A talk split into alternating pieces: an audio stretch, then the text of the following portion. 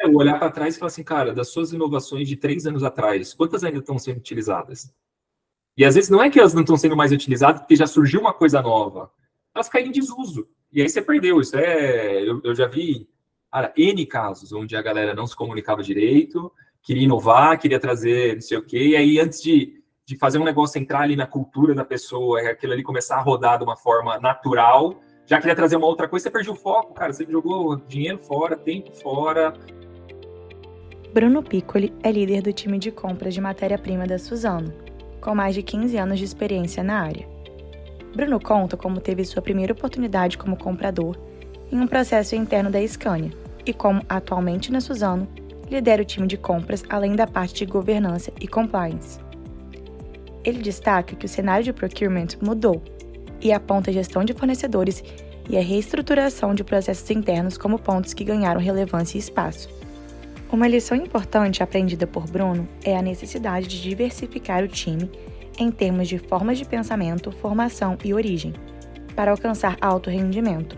Conheçam agora Bruno Piccoli, mais um comprador do futuro. E aí, Bruno? Poxa, já nos conhecemos de vários carnavais antigos aí, né? Cara, primeiro, sei que o tempo é muito curto, então valeu demais aí por ter aceitado o nosso convite para o podcast e estou muito feliz com a tua presença. Ô, Léo, obrigado, obrigado pelo convite aí. Pois é, né? A gente vai mudando, vai se reencontrando em diferentes empresas, mas a parceria continua. Valeu pelo, pelo convite aí. Também estou feliz com a, com a, oportunidade de poder falar um pouquinho agora da, da Suzano aqui e, e seguir a nossa parceria. Então, vamos falar um pouco dessa trajetória aí, né? Você falou em mudanças, tiveram algumas aí mais recentes. Conta um pouco mais dessa tua trajetória profissional em compras, Bruno. Hoje você está tocando a parte de em procurement e raw materials na Suzano. Então, fala um pouco aí de como foi esse caminho até chegar onde você está hoje. Bom, vamos lá. Já comecei a perder as contas assim de cabeça. Antigamente eu sabia que eu estava dois, três, quatro anos de alguma coisa. Agora já comecei a perder um pouquinho essa referência. Mas são quase 15 anos já de, de compras, é, suprimentos, procurement, dê o nome que você quiser. É, mas eu comecei lá atrás, uh, quando eu era jovem ainda, é, num processo interno, eu entrei, eu trabalhava numa montadora, trabalhava na Scania, e num processo interno apareceu uma vaga lá de comprador, eu falei, pô, vamos ver o que, que é isso aí. Né? Comecei a conseguir passar no processo, entrei na vaga, uma vaga para comprar MRO, né? Acho que onde muitos dos, dos, meus colegas começam a carreira, né? Numa compra mais transacional ali do, do dia a dia. É, e aí na Scania eu fiquei por seis anos em, em compras. E depois eu fiz uma migração para uma outra indústria, que é a indústria química, onde eu estava antes de vir para Suzano. Fiquei é, quase nove anos na BASF, sempre em compras também. Né? Então, você vai empilhando anos aí, já deu 15. É, lá comprei um pouquinho de tudo, logística, é, indiretos também, e aí tive a oportunidade de assumir uma gestão pela primeira vez, e fiquei como, como responsável pela área de matérias-primas da BASF aqui para a América do Sul durante uns cinco anos também. E aí, no final de 21, recebi um convite da Suzana, né, dessa nova Suzana, para me juntar ao time aqui. É, lidero hoje né, o time de, de, de compras de matérias-primas aqui, é, e também estou dando suportes aqui, liderando também a parte, toda a parte de governança, compliance, inteligência e também o time de MRO. Então, hoje tem um time de quase 80 pessoas aqui é, que estão na minha estrutura, além dos meus pares que têm os outros, os outros pedaços de, de suprimentos para se usar. Poxa, maravilha. E aí a gente vê, tem mais de década aí, né? Já você navegando, talvez não tenha sido várias empresas, mas você já passou por algumas escolas aí de compras em momentos diferentes da tua carreira. Então, acho que muito na parte de indústria, fabricação, né, manufacturing, pelo jeito é uma coisa que está muito dentro da, dessa tua jornada. E eu queria que talvez tu falasse um pouco de, poxa, mudou alguma coisa do lá para cá, Bruno? Assim, não só de. Eu sei que as casas são, acho que talvez elas uhum. tenham escolas diferentes, né? Mas você está vendo, talvez, a área de procurement e compras evoluir em alguma direção? Pô, tá tudo na mesma, tem prioridade mudando? O que é que tu poderia fazer de apanhado nesses 10 anos de estrada em relação a isso?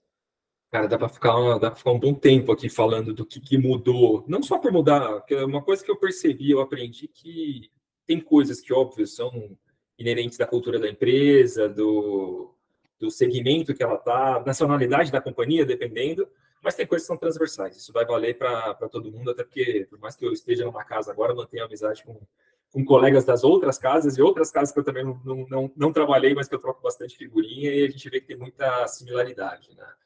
É, acho que o principal, Léo, é efetivamente como que as áreas foram ganhando amplitude né? e ganhando novas, como eu posso dizer assim, novas responsabilidades que antes a gente não enxergava. Né? Então, eu via, quando eu comecei lá atrás, eram até pela posição que eu tinha, mas até além disso, né? No máximo, talvez pegando aqui até um ensejo. É, e é um exemplo dentro de vários, né? Mas, é, cara, para você olhar um fornecedor se ele era bom ou não, ou como você fazer uma avaliação prévia, você olhava o score financeiro dele, basicamente. E hoje a gente olha um rol muito maior, né? Então isso traz com que o profissional ele tenha, isso acho que é um exemplo dentro de vários outros, isso traz que o profissional e as áreas de, de, de compras tiveram que ir se modernizando, se atualizando, né, e se diversificando, inclusive do tipo de colaborador que a gente tem. Né? Antigamente eram muitos engenheiros, e hoje em dia a gente tem uma diversidade, inclusive, muito maior de carreiras, de histórias, porque acaba trazendo. Né? Antigamente era um caminho mais natural. O pessoal vinha do industrial para comprar, porque conhecia tecnicamente, então aquilo se aplicava. Né? Então eu vejo hoje até essa miscigenação de diferentes formações, histórias de carreira também pegando, porque é, cada vez menos você tem só o apelo técnico e negocial e muito mais visão ampla, estratégica de uma, de uma cadeira. Né? Acho que é, talvez dentro dessa jornada, uma forma, sem querer ficar entrando em caixinhas e detalhes, mas acho que é o, é o que mais me, me chama atenção, efetivamente, como que a gente foi dando amplitude como profissional de, de compras. Cara, eu acho que isso é um ponto bem interessante, talvez até explorando é, essa, isso que você falou. Você falou aí, acho que talvez de duas variáveis que é, tracionam muito ou desaceleram essas mudanças que seriam processos, né, que eu acho que está muito ligado à própria organização, né, a empresa e o que é que ela enxerga e para onde ela quer ir, e as pessoas que hoje estão construindo essas empresas, né, os times, os profissionais de compras que constroem a área. Se você colocar os dois em paralelo assim hoje, Bruno, tu sente que, pô, a empresa já quer algo que os profissionais ainda estão correndo atrás para entregar, ou tu sente que já existe uma ansiedade maior das pessoas em fazer coisas diferentes e as empresas ainda estão tentando mudar, porque, pô, a gente está falando de marcas mega consolidadas, né? Mudanças uhum. não são fáceis, né? Então, ou é uma coisa que os dois ainda estão caminhando mais juntos, assim. Como é que tu vê essas duas agendas aí se correlacionando? Cara, é uma ótima pergunta. Eu acho assim que hoje a informação e as coisas acontecem de uma forma tão rápida e chegam tão rápido que as pessoas têm provocado mais as organizações do que o contrário. Né? Óbvio que você sempre tem algum descasamento, uma coisa ou outra, né? mas eu vejo que de uma forma geral é, as pessoas tendem a promover e provocar mais organização nesse, vamos dizer, nesse passado recente aqui, e as organizações talvez não conseguirem dar vazão no tempo no mesmo ritmo, pela morosidade, às vezes, pela dificuldade de tomar algumas decisões, do que o contrário. É, tem casos, óbvio, que muitas vezes está num, num rol muito estratégico, que a organização acaba puxando, porque de alguma forma a organização está vendo, né? A organização, vou personificar, né? Mas assim, o C-level às vezes está enxergando alguma coisa que a gente não está enxergando, então acabam puxando, mas de uma outra forma, muita coisa tem sido empurrada. Tem sido, olha, isso aqui é importante, isso aqui é um trend, isso aqui a gente vai precisar fazer, aquilo ali a gente vai precisar fazer. Então, uma, tem sido uma discussão constante de estrutura, processo e prioridades, inclusive. Né? Fantástico. Acho, acho que é uma coisa bem bacana. Acho que por muito tempo o profissional de compras, né, era encarado como um cara muito passivo, né? Ficava, pô, fica lá meio que esperando as coisas acontecer. E você está falando agora que talvez exista agora um, um, modelo mais intencional de buscar um protagonismo, né? De buscar realmente essas mudanças, pautar um pouco mais dessa agenda e não esperar a empresa tirar o cara ali da zona de conforto. Faz sentido isso ou não? Eu acho que o termo que você usou é o, é o mais, é o mais sensato para utilizar nessa discussão, protagonismo. Né? A gente tem, é, de novo, eu acho que a questão de ser passivo ou ser reativo, eu acho que vem muito do que é o histórico de, de compras que era no passado, onde era cara crachá, você recebe uma requisição, você compra, você coloca um pedido. Né? Recebe, negocia, coloca pedido. Então, assim, é uma área que se você não tinha demanda, se você não tinha um input, é, você não, tinha trabalho, teoricamente. Né? Isso falando lá, talvez na década de 80, 70, alguma coisa assim.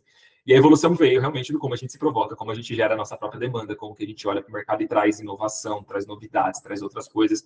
Então aí vem junto com isso uma questão das pessoas serem protagonistas daquilo que elas cuidam, né? Da, acho que em toda organização, não vou romantizar só compras, mas eu vejo isso, pela minha experiência, eu consigo ver isso de uma forma muito, muito palpável dentro de, de compras, né? Então, como que eu motivo uma pessoa a olhar, buscar, trazer é, soluções, trazer alternativas e, e promover isso, né? E propor isso, até porque as, as organizações foram tomando tamanhos é, tão grandes e, e, as coisas foram se tornando cada vez mais complexas, né? Porque se você não, não tá antenado com tudo, você fica para trás, literalmente. Que se você não tem uma base atuante em propor, né, em ser literalmente ser dono daquilo, é, você não dá vazão. Se você ficar dependendo de uma ordem comando, uma estrutura de ordem comando, você vai ficar para trás. É humanamente impossível rodar isso. Né?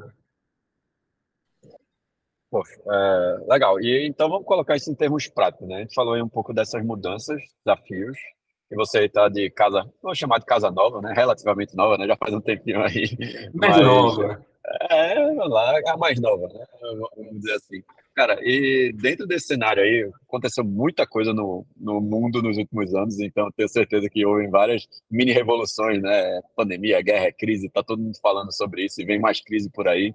E aí eu queria entender, poxa, onde é que está a prioridade hoje, pensando em procurement, talvez pensando aí na tua vertical de procurement dentro da Suzano, né? Ou seja, é, tem alguma agenda específica ou tem algo que está tracionando mais os teus esforços e a atenção da companhia dentro da área? Tem uma ou mais coisas que tu pudesse exemplificar aqui para gente? Cara, assim, tem, tem que entender um pouco do cenário como um todo, né, e, e um pouco do momento da companhia, porque entenda que, assim, além de tudo isso, né, que você colocou, a, a Suzana, especialmente, é uma empresa que dá para chamar de nova, né, porque por mais que seja uma empresa que completou 99 anos esse ano, é, é uma companhia que, da forma que ela está hoje, né, é, que veio da fusão da Fibra com a Suzano lá em 2019, é uma empresa novinha, é uma empresa de quatro anos de idade praticamente, né? Então, além de tudo isso que você está colocando, é uma empresa que está se redescobrindo dentro desse porte que ela tem hoje, né? Então, eu diria o seguinte, quando eu vou colocar é, prioridades, eu acho que definitivamente a, a gestão dos nossos fornecedores, falando como compras, né? A parte de gestão de fornecedores, ela é uma prioridade é, dentro das áreas, né? E eu acho que é um, é um tema que que vem ganhando corpo e muita mídia, inclusive nos últimos anos, nos últimos meses aqui no Brasil, efetivamente. E a Suzano é uma empresa que leva isso a sério há muito tempo, né? E vem melhorando a cada, a cada ano. A gente vem fazendo novos ciclos de, de evolução, de como a gente é, desenvolve, mas também audita e cobra os nossos, os nossos parceiros. Isso é uma, é, uma, é uma prioridade latente. Já era, vamos dizer assim, isso quando cheguei aqui já estava muito à flor da pele antes de começar a se tornar até mais midiático do que está hoje, mas efetivamente é algo que a gente tem no, no nosso, no nosso radar. É, tem uma parte de, de, reestruturar e de se reentender desse, dentro desse tamanho, né? Então, assim, é um olhar para dentro de casa, de processo, inclusive, do como que eu tinha processos para cada uma das empresas que eram antes, ou como que isso foi se transformando, como que eu atendo essa Suzano de hoje, né? Tão maior, e que vai se tornar maior ainda pelos projetos que a gente tem. A gente está construindo uma planta nova no Mato Grosso do Sul, está adquirindo outros negócios de outras empresas. Então, assim, tem essa dinâmica pela companhia per si. Né? Eu acho que esse, é um, esse já é um desafio suficiente, né? Ter um, um, um ambiente de expansão da companhia. Né? Eu acho que isso é, é, na verdade, motiva mais, né? Dá mais vontade ainda de, de fazer as coisas. Porque hoje eu estou não só ajustando a minha organização para atender essa nova Suzano, mas já olhando para frente do que vai ser daqui dois, três, quatro anos. Né? Então, isso, isso já é muito bacana. E do ponto de vista de mercado, eu acho que assim, do que a gente passou por pandemia, guerra, é, hiperinflação, talvez, não sei se dá para chamar de hiperinflação de commodities, mas assim, é, é um momento é, especial agora, agora, quem sabe, uma nova crise bancária, uma recessão, vamos ver o que, que vem dos próximos capítulos. Mas é, efetivamente é ter certeza, eu diria agora, que a gente construiu uma base sólida para conseguir lidar com os desafios que a gente vai ter nesse ano, né? Dado o cenário de mercado, acho que temos desafios importantes, inclusive do é, de custo como, como organização, né? É, diferente do que foi nos últimos anos, uh, mas o desafio principal de garantir que eu criei um time aqui e uma estrutura que eu consiga acompanhar tudo isso e tomar as decisões de forma ágil, né? Seja uma decisão de compra, uma decisão de uma estratégia, uma decisão de, de estrutura de uma forma ágil dentro do cenário que está se dando agora. Poxa, bem legal. e aí, pessoal, se, eu, se, o Bruno teve coragem de dizer que é uma empresa feita a Suzano, que tem quase 100 anos, é uma empresa nova, tenho até vergonha de dizer o que, é que a Lincana é. Acho que a Lincana nem nasceu ainda, né? Se for usar o parâmetro aí de linha do tempo. Mas eu tô brincando, mas, né? mas você sabe que o nosso próprio CEO, o Walter, né, ele é um entusiasta das startups e fala o seguinte, ele falou, cara, eu quero ver a Suzano como uma grande startup. Né? Então, ele, ele, ele fomenta muito isso internamente. Então, não, não tem problema nenhum em falar que é uma empresa nova, mas da forma que ela é, ela é nova, ela, ela, ela mudou, ela se transformou. Da mesma forma que a tua empresa também não é não é a mesma de quando você começou lá atrás e já deve ter mudado umas três, quatro vezes, né, de lá para cá. Você, inclusive, você fez parte lá do, do grande início, né? Tipo, quando a gente foi os primeiros pilotos lá, né, quando você ainda estava na época de indústria química de baixo, a Lincana estava ainda meio que no PowerPoint ali, a gente estava inovando na, na, força do ódio lá. Quando nem se chamava Lincana ainda. É, pois é, vocês pegaram ainda o nosso passado ainda de Keep Clear, né, que era o nome antigo da Lincana aí, para quem não pegou essa, essa época. Exato.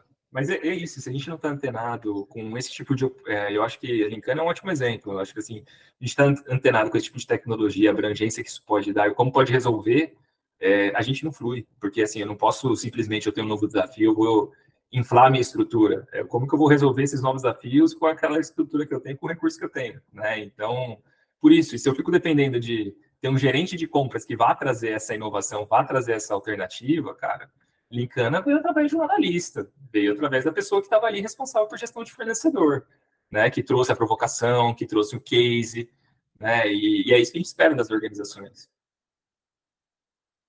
Legal, não, show de bola. E eu acho que até, talvez, eu gosto muito de exemplo, assim, sabe? A gente falou muito sobre pautar mudanças, falar de como está ligado a pessoas, a mudança de processo. É, teria alguma coisa assim para compartilhar de aprendizados aí dessa jornada, Bruno? Tipo, do que não fazer, talvez, ou tipo, de como não pautar uma mudança, de como talvez trazer as pessoas dentro do perfil certo. Tem alguma coisa que tu viu que funcionava muito bem, ou alguma coisa que não funciona, que seria legal para compartilhar quem tiver, talvez, uma empresa passando por um momento parecido? Cara, é... tem um monte de coisa que a gente aprende, né? Na força do ódio, como você diz aí, aprende... acertando e errando, né? Eu acho que a gente aprende mais nos erros, o importante é a gente aprender com eles, né? O duro é só errar e não, não aprender com eles. Mas eu acho que, assim, definitivamente é, tem alguns, algumas coisas que, que eu fui aprendendo nesse, nesses anos de, de, carreira e de mudança atrás de mudança. Eu acho que, assim, algumas coisas que eu tenho para mim que são importantes. Acho que, primeiro, é, eu acho que a mudança é importante, você provocar a sua estrutura para crescer, para se transformar, mas eu tenho um receio das estruturas que vivem em eterna transformação sem ter um período de consolidação, né, de aprendizado, de, né, eu acho que você, eu acredito muito no ciclo do expande, para, consolida, poda algumas coisas e você vai para o novo ciclo de expansão. Né? Às vezes você vem num ritmo tão frenético que você não consolida algumas coisas, né, então você não constrói uma base sólida para você ir para um próximo ciclo. E eu já vi alguns casos dentro da, da carreira de que você tinha algumas lideranças tão, né, pegando esse, ah, o mundo está dinâmico, está frenético, a gente tem que viver eterna transformação, acho que é eterna evolução, né? E às vezes você consolidar uma, uma, uma transformação faz parte desse, desse processo.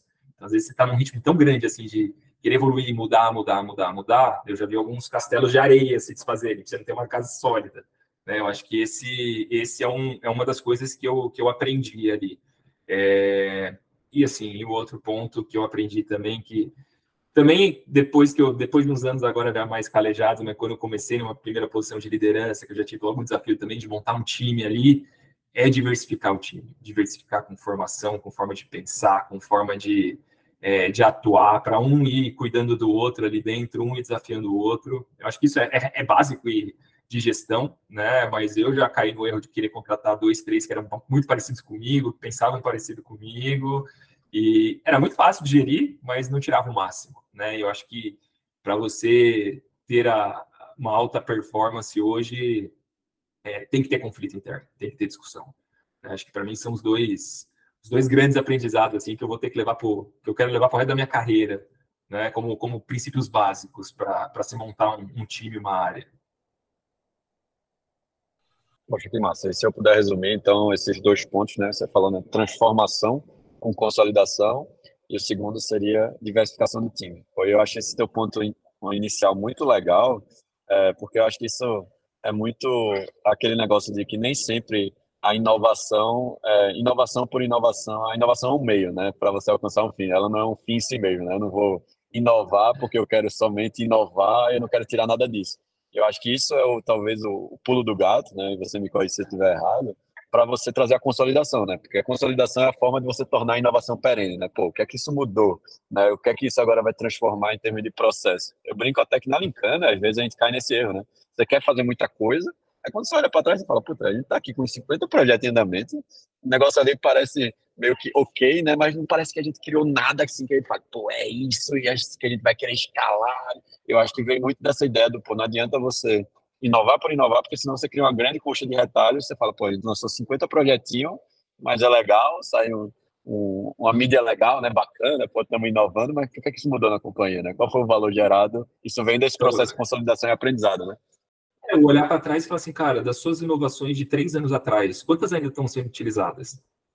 E às vezes não é que elas não estão sendo mais utilizadas porque já surgiu uma coisa nova, elas caem em desuso. E aí você perdeu. Isso é. Eu, eu já vi Cara, N casos onde a galera não se comunicava direito, queria inovar, queria trazer não sei o quê, e aí antes de, de fazer um negócio entrar ali na cultura da pessoa, aquilo ali começar a rodar de uma forma natural, já queria trazer uma outra coisa, você perdeu o foco, cara, você jogou dinheiro fora, tempo fora, uma baita de uma ideia legal fora, então assim, eu eu tenho um pouco, talvez eu aprendi isso por ter trabalhado a maior parte da minha carreira, por enquanto, em empresas europeias, né? Então tem um pouco disso, né? A empresa brasileira é dinâmica assim, absurda, né?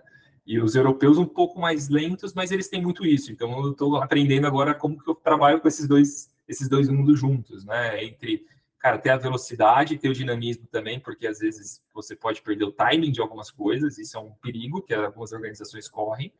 Mas, por outro lado, não deixar a ansiedade te levar e você saber que, olha, tem que dar um passo por vez, porque às vezes você querer esticar muito a perna, é, você vai acabar caindo para trás. Né? Você não vai conseguir é, fazer tudo que você, você gostaria. É, você está para quem trabalha em empresa grande, acho que essa é pergunta de um milhão de dólares, né? Tipo, como é que você combina a velocidade versus o, o, gerir tudo que a empresa representa versus tudo que a empresa precisa continuar tocando para, enfim, o um negócio já consolidado continuar rodando da melhor maneira possível, né? Acho que todo profissional hoje procura isso. É, não dá para você também vir falar que não tá tudo, não tem nada legal, não tem nada certo, a empresa tem 99 anos, né, da forma que ela é hoje, 4 anos, mas assim, tem muita coisa certa, é, mas também não dá para ficar parado e não dá para sair atropelando, né, e não dá para cada hora também ficar direcionando o time para um lado, né, então, às vezes é, é, é saber falar não para algumas coisas, né, é saber eu acho que é, é, ter uma comunicação muito transparente dentro da organização, inclusive. Se essa é a prioridade, esse é o caminho que a gente quer seguir, então a gente vai, mas esses são os passos, essas são as etapas que a gente precisa passar para ter isso bem feito lá na frente. Não adianta querer queimar etapa, porque é a mesma coisa você pegar um. Eu diria assim, o projeto é que nem carreira, às vezes. Você quer alavancar a carreira de uma pessoa, acelerar uma carreira de uma pessoa sem dar uma base, é, você vai ter um péssimo profissional lá na frente. Né? Você, quer, você vai ter um líder ali capenga. Né? Então, tem que ter um, ciclos, né? O Brinco falou, olha, não existe faculdade de experiência, né? Tem coisas que só se ganha na vida e rodando. Se tivesse faculdade de experiência, eu ia ser o primeiro a me matricular, porque não tem como. Né? A gente fala muitas vezes das pessoas de cabeça branca ou como elas são importantes, né? Usando um termo aí para as pessoas que têm uma larga experiência, mas é isso, né? Então, é, as coisas precisam de tempo. A pessoa, para amadurecer na carreira, ela precisa de tempo. E a mesma coisa são com os projetos, os processos, com as iniciativas, elas precisam amadurecer no tempo delas. Alguns são mais rápidos, alguns são mais longos, né? Fato. Mas se não consolida, não, não, não, não vira perene, né? Perene pelo tempo que tem que durar, no final das contas, né? Porque tem coisas que a gente já sabe que, que nascem hoje, mas que daqui uns, uns, uns par de anos já vão estar em desuso, não porque elas deixaram de ser utilizadas, porque elas não foram geridas da melhor forma, mas muito provavelmente porque é, já veio alguma coisa nova, já mudou-se a direção, mas aí tá tudo bem quando é assim, né? fantástico. Eu acho que eu, eu, eu, brinco muito com a frase na Lincana sobre esse negócio de perenidade, porque por mais que a gente esteja no ambiente, provavelmente na gente, né, que a gente é muito pautado por velocidade, até no que a gente faz eu pauto muito, galera. Normalmente é, é uma reforma e não uma revolução a resposta que a gente vai fazer. Porque se você pensar na história da humanidade, revoluções nunca tiveram perenidade. Tipo, acontece uma puta é, ruptura e logo depois volta o status quo, porque aquela revolução gerou um atrito tão grande, né? Gerou uma confusão tão grande que aquele caos ele não consegue permanecer. Já uma reforma não, ela demora mais, ela tem um agente de transformação, mas ela tem essa ideia da consolidação, né? Então, quando você pensa nas grandes reformas que foram feitas, foram elas que realmente foram as grandes transformadoras, né? Eu acho que isso numa empresa feita a Suzana é isso, não vai ser uma revolução. Né? Você vai pautar várias mini reformas ali e pegar as que têm mais impacto e priorizar elas no final das contas, né? E eu acho que a gente tem uma armadilha é, que, assim, pelo, pela forma que o mundo está hoje, né? Dessa questão de ser disruptivo e, cara, eu acho que, assim, vai sair na frente quem fizer um simples bem feito, com, com um olhar estratégico, do que a galera que está se matando querendo achar é, a fórmula do como fazer ouro em casa, e vai ficar patinando ali, talvez vai fazer uns voos de, de galinha ali, porque não tem segredo, não tem, é, são pequenas melhorias incrementais que vão te levar num, num lugar mais elevado. Né? Boa. Não, então vamos falar então de uma inovação talvez mais específica, né? Pô, vocês aí na Suzano têm divulgado bastante é, esse programa novo de que vocês chamam de RSM, eu acho que é Responsible Supplier Management, né? Então isso tem aparecido muito aí na, na empresa, os profissionais da área também comentando. Aí eu queria entender, poxa, por que esse projeto aparentemente é um projeto importante, né? Você aí me corrija se você estiver falando besteira também. E pelo pelo também pela própria nomenclatura, me parece que isso está muito conectado à agenda ISD, isso deve também ter uma conexão com quem a Suzano tem olhado para essa agenda daqui para frente, né? Tu poderia contar um pouquinho mais do que, é que esse projeto significa? Bom, vamos lá. Acho que assim, dentro da amplitude, né, de novo, é, como que a gente trata os nossos fornecedores, a gente criou há uns dois anos, então um pouquinho antes de eu entrar aqui, é, esse programa que a gente chamou de Responsible é, Supplier Management, né, uh, que é literalmente já é linkado, sim, com, com as metas de longo prazo da Suzano para o pilar de SD, com as ODS que a gente é, contratou e colocou nas nossas metas, né? Então, como isso se desdobra dentro da organização e como se desdobra dentro de, de suprimentos, né? Eu até acho que é, uma das transformações que as organizações vêm passando é para alguns temas que antigamente você tinha uma área que cuidava daquilo para a empresa inteira, né? E a gente foi muito ágil aqui em suprimentos. É, do como eu falo, olha, a área de sustentabilidade, não existe, é, temos uma área de sustentabilidade, uma área que está olhando para ISD, mas, cara, se a gente não tiver isso dentro da nossa casa, na nossa cultura, no nosso dia a dia, as coisas não vão andar. Né? Então, eu vejo muito as empresas nessa, as empresas que estão se destacando nesse tema, elas estão fazendo esse movimento.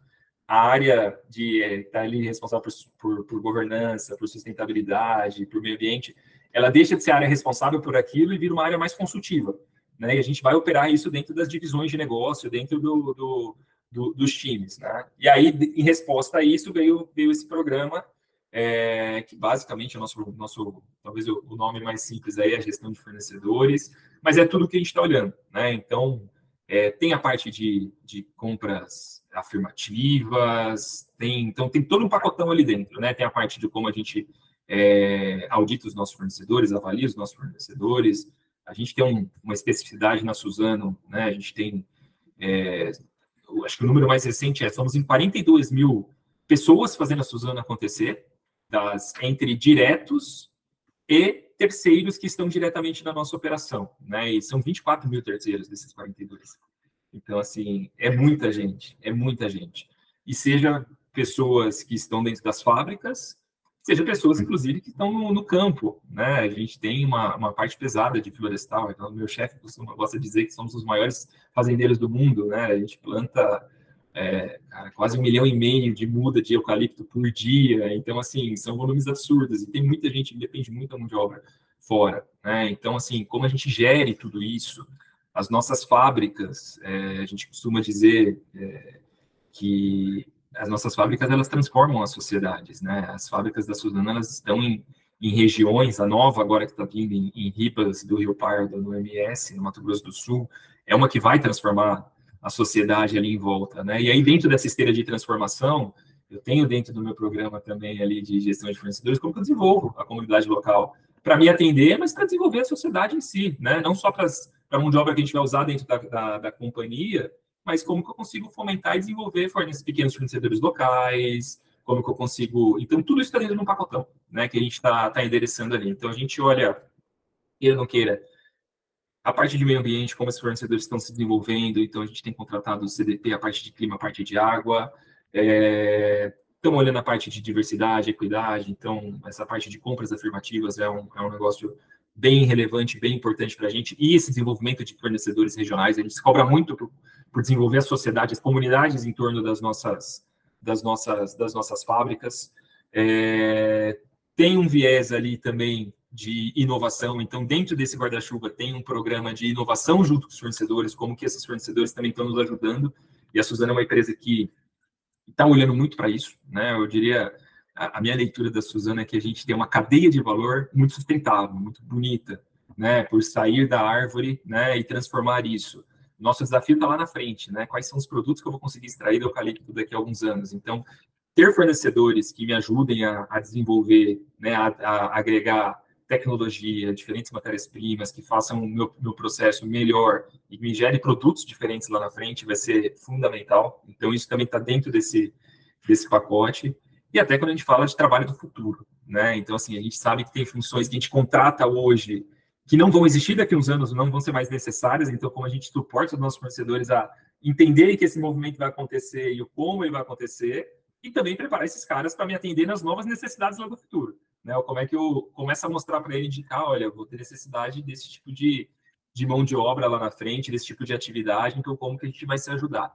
Né? Então é um trabalho bem amplo, né? a gente tem, se não me engano, algo em torno de 14, 15 mil fornecedores ativos e transacionando todo ano, na média, então é uma, é, é uma, é uma quantidade muito grande, né? e vai aumentar agora com aquisição da, de, de um negócio que a gente fez recentemente, com a nova planta que a gente é, tem o startup dela no, no, meio do ano que vem. Então, é um trabalho, vamos dizer assim, grande, mas que a gente precisa, né? Fundamental, porque a, a, a, comunidade de fornecedores em torno da Suzano é grande, a gente depende muito deles, eles dependem muito da gente. Então, foi a forma que a gente comprou de se, se aproximar ali, de alguma forma também compartilhar os nossos além de avaliá-los, né, em alguns casos, mas também de compartilhar os nossos valores, estar tá mais próximo para compartilhar aquilo que a Suzana acredita. Poxa, bem legal. Acho que você falou em vários pontos relevantes. Aí você falou, acho que duas coisas que me chamaram a atenção. Né?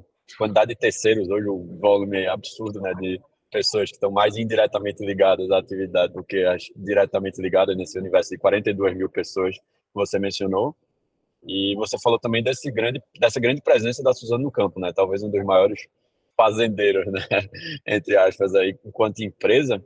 E aí eu acho que talvez conectando isso com talvez temas que estão muito presentes na agenda, né? Você é um cara antenado e com certeza a Suzano está de olho, né? A gente recentemente teve uh, vários problemas envolvendo mão de obra no campo, né? Poxa, parece que hum. foram quase seguidos, né? Tipo, pô, rolou aquele no sul, aí rolou mais um no centro-oeste, Uruguaiana. Então, isso com certeza deve ter é, acendido alguns sinais de alerta aí. Eu queria que tu contasse, Bruno, poxa, isso preocupou a Suzana? Isso está acelerando alguma agenda de alguma forma? Como é que isso se encaixa nessa agenda do RSM, se é que se encaixa? Não, isso está total dentro dessa agenda, né? A, a parte de responsible care ali dos nossos, dos nossos fornecedores, isso é, é total. Uh, a gente já tem uma estrutura bem robusta. Eu acho que assim algumas coisas que algumas empresas não iam, né? Quando você pega ali alguns problemas que tiveram, né? Controle de jornada, você não tem um canal de denúncia até de fácil acesso para esses terceiros que estão ali dedicados, não tem para quem expor dentro de uma empresa. É, avaliação de alimentação, avaliação de alojamentos, dormitórios dessa galera, que muitas vezes são, são, é, são times itinerantes, né? Hora estão aqui, hora estão ali, então isso é muito comum, né? Momentos que você tem picos, foi o que aconteceu lá no sul, que é o momento da colheita. Então, assim, isso a gente já tinha, no final das contas. Eu acho que é, foi muito interessante, porque foi até um teste para a gente. Óbvio que a gente sempre tem que melhorar, a gente está entendendo aonde estavam os gaps nesse caso, o que a gente pode tirar para de aprendizado, né, onde a gente pode ir além do que a gente já faz hoje, mas também olhar e falar, poxa, se fosse algo assim, o meu programa de alguma forma ele, ele cobre, né? É, mas eu diria que o grande teste foi surgindo tudo isso, pipocando tudo isso na mídia, o como internamente eu consegui trazer tranquilidade para a organização, né? Porque é o tipo de coisa que quando surge, né, de repente vem, né, fica ali no, no spotlight, se todo mundo quer entender o que, que a gente faz e como a gente faz, né? Então, assim, conseguir mostrar o plano que a gente tem, a forma que a gente faz e dar essa tranquilidade para a diretoria da, da, da, da organização, para mim foi um grande teste de falar, olha, a gente está num, num, caminho certo. Temos evoluções, temos melhorias, estamos aprendendo com esses casos, né? É, mas a gente tem já uma, uma estrutura robusta e a gente está olhando efetivamente os principais pontos de dor, esses pontos que surgiram aí de outros, são pontos que a gente já tinha no nosso radar. Muito pela, pela característica do negócio, não adianta, é muita gente. E nem sempre está debaixo do nosso olho direto ali. Né? Então, ter uma organização também que está muito próxima desses caras ajuda. Né? E não é só um trabalho de suprimentos. Né? Aí eu tenho área de. Os, os meus supervisores que estão na ponta ali gerenciando esses fornecedores extremamente integrados. Acho que isso é um ponto extremamente relevante. Eu tenho uma área de suporte, de, de segurança, que está ali também, né? Que tem gente que tem essa capilaridade ali também dando suporte. Então, eu acho que assim, a gestão do fornecedor acaba sendo responsabilidade de compras, né, por natureza dentro da organização, mas eu também conto com muito suporte dentro da empresa de, né, de, de outras áreas para conseguir ter essa capilaridade que a gente precisa para fazer um bom controle desses, desses caras. Acho que talvez até para essas pegando a contramão, né? Que eu falei, ah, a área de, de SD virou uma área consultiva e a gente está fazendo rodar isso dentro da área. É, talvez na contramão disso é cara, a gestão do fornecedor ela não é centralizada em compras. Eu defino a governança, eu defino alguns ritos, alguns padrões, mas todo mundo tem que participar. Senão isso não fica inexequível, né? Então, talvez eu acho que esse é o grande mérito da gente ter um plano, um, um, modelo de atuação robusto e estar tá confortável nesse momento, né? Eu acho que é, não sei como é que as outras empresas estavam agindo, mas se você centraliza e fala que tudo é responsabilidade da área de compras, não vai funcionar. Você não tem braço, você não tem olhos o suficiente, você não tem capilaridade, você não tem proximidade para fazer isso. Ainda mais com uma base tão grande de fornecedores. Né? Então, quando você desenha, engaja toda, vamos dizer assim, uma, um nível ali de stakeholders que tão, tem um certo relacionamento, cada um com seu papel, entendendo que aquilo é importante para a companhia, é, a gente tem uma chance muito maior de ter, ter sucesso nesse tipo de coisa. De, de, novo, eu não posso julgar o que aconteceu nos outros casos. Né? É muito complicado. Até porque, infelizmente, às vezes você tem fornecedores de má fé. Né? Às vezes o, e esse talvez é o grande ponto, talvez a grande preocupação, como a gente cerca esse, esses casos, né? Porque você pode ter auditoria, você pode estar próximo, você pode ter um monte de coisa ali, você pode estar quase que andando de mão dada. Se o cara age de má fé, é... não é que ele, não é que você não foi ver, né? É que ele fez questão de esconder alguma coisa que ele estava fazendo que não estava sendo legal. E eu acho que esse é o grande desafio agora, né? O testar a idoneidade dessas companhias que a gente que a gente tem, né? Porque erro todo mundo tem, todo mundo tem ponto de melhoria, todo mundo comete erro, mas isso você pega numa, num, num movimento constante de avaliações, de, de certificações, de visitas, de auditorias, isso a gente consegue fazer, né? Agora, quando tem uma fé do outro lado, acho que é o tema mais, mais complicado. Massa, acho que faz, faz total sentido. Se eu pudesse resumir, eu ouvi três pontos aí, né? Você falou, né? Muito de ter essa visibilidade, né? É fazer o controle, mas não fazer isso de uma maneira muito centralizada, mas mais compras talvez como um orquestrador, né? Um facilitador para conectar os stakeholders para que essa visibilidade e controle aconteça. Não adianta achar que compra vai fazer tudo sozinho, porque não vai. Vai precisar pegar o cara que está lá na ponta gerindo, vai precisar engajar o outro ou auditor terceiro que vai trazer uma informação específica para dar algum tipo de segurança. E eu acho que essa visibilidade e controle compras funcionam mais talvez como um grande hub, né? De garantir que esses stakeholders vão estar conversando e vão estar trocando na velocidade e na qualidade que eles precisam trocar e não fiquem isolados, tentando cada um fazer um Exatamente. negócio e não dando visibilidade para a companhia. Faz sentido? E ter papéis e responsabilidades muito claros dentro desse processo, até para não assim, eu não tenho, eu quero dividir essa responsabilidade para a gente ser mais abrangente, mas eu tenho que deixar claro quem tem que fazer o quê, como, para também não virar um cachorro com muito dono morrendo de fome, né? Então esse é o é esse equilíbrio de não centralizar, mas quando você delega isso, ou quando você distribui isso para ser mais abrangente, como a gente faz isso com, é, com organização, né? Para que as coisas fluam. Massa. Show de bola. Poxa, daria para a gente falar mais algumas boas horas sobre isso e os outros temas que a gente conversou, mas para respeitar o horário aqui, a gente passou um pouquinho da agenda, é, então eu não queria atrapalhar também teu, teu tempo, Bruno. Para a gente finalizar, você não vai escapar da pergunta que fazemos para todos os convidados, né? E aí, quem é esse comprador do futuro na definição de Bruno Piccolo? Conte aí para mim. Cara, tem duas visões, né? Tem a visão mais futura, futura, que eu já ouvi algumas vezes, mas é o, o futuro do utópico, talvez, mas não tão longe, que é como a inteligência artificial vai, vai substituir os nossos compradores. Daqui a pouco os computadores vão estar negociando entre eles. Eu acho que esse é o esse talvez seja o futuro, o futuro, né? É, Mas... Bater o spend, eu acredito nisso, viu? Não vai demorar muito tempo não para esses, esses gastos mais transacionais. Já já vai ter robozinho aí fazendo praticamente tudo. Ah, já temos, já temos. Esse aí você não. Eu digo, é, para a parte transacional já temos, já temos compra automática. Dispara, recebe cotação, desafia a cotação, volta. Isso é super fácil. Mas eu diria o seguinte: é, que aí você não precisa nem tanta inteligência, né? Você precisa de automação no processo. Eu acho que o grande ponto aí é onde compras agrega valor efetivamente é na estratégia, né? na inteligência per si. Né? Então, eu acho que o comprador do futuro, ele cada vez mais vai ter que ser um cara que eu acho que já é, já precisa, já precisaria ser hoje, né?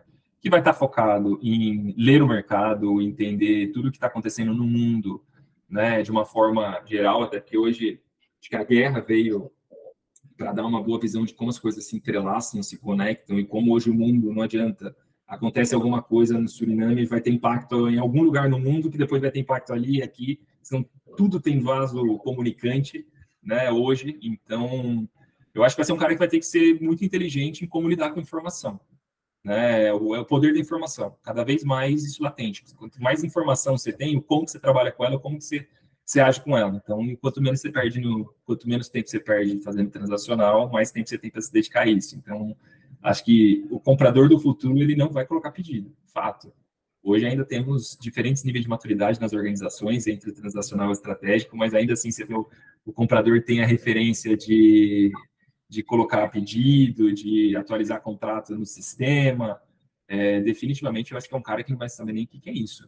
Né? Ele vai ser literalmente um gestor é, de uma categoria, de um segmento que vai ter que estar muito antenado a tudo o que está acontecendo, para não ser passado para trás, inclusive, daqui a pouco não ter um chat de PT é, negociando no lugar dele, discutindo estratégia no lugar dele. Né? Então, acredito muito nesse, nesse poder da informação e ter pessoas boas para entenderem elas e definir os caminhos da, das organizações. Mas depois você me fala se eu descolei muito dos seus outros, seus outros entrevistados aí. Cara, é, acho que todo mundo tem uma, talvez, um, Besson fala um pouco sobre isso, mas acho que agora a gente está percebendo que a velocidade que isso vai acontecer talvez seja bem mais rápido do que a gente estava imaginando. Né? Tem muita gente falando, pô, vai acontecer, mas daqui a 10 anos, né? Eu acho que essa, essa nova mundo de dados e AI está mostrando que talvez as transformações já estão bem mais na nossa porta do que a gente estava imaginando. Eu acho que até a tua cabeça já está também enxergando isso, falando, pô, galera, vamos andar mais rápido, né? Vamos enxergar isso aqui mais como realidade do que futuro, futuro.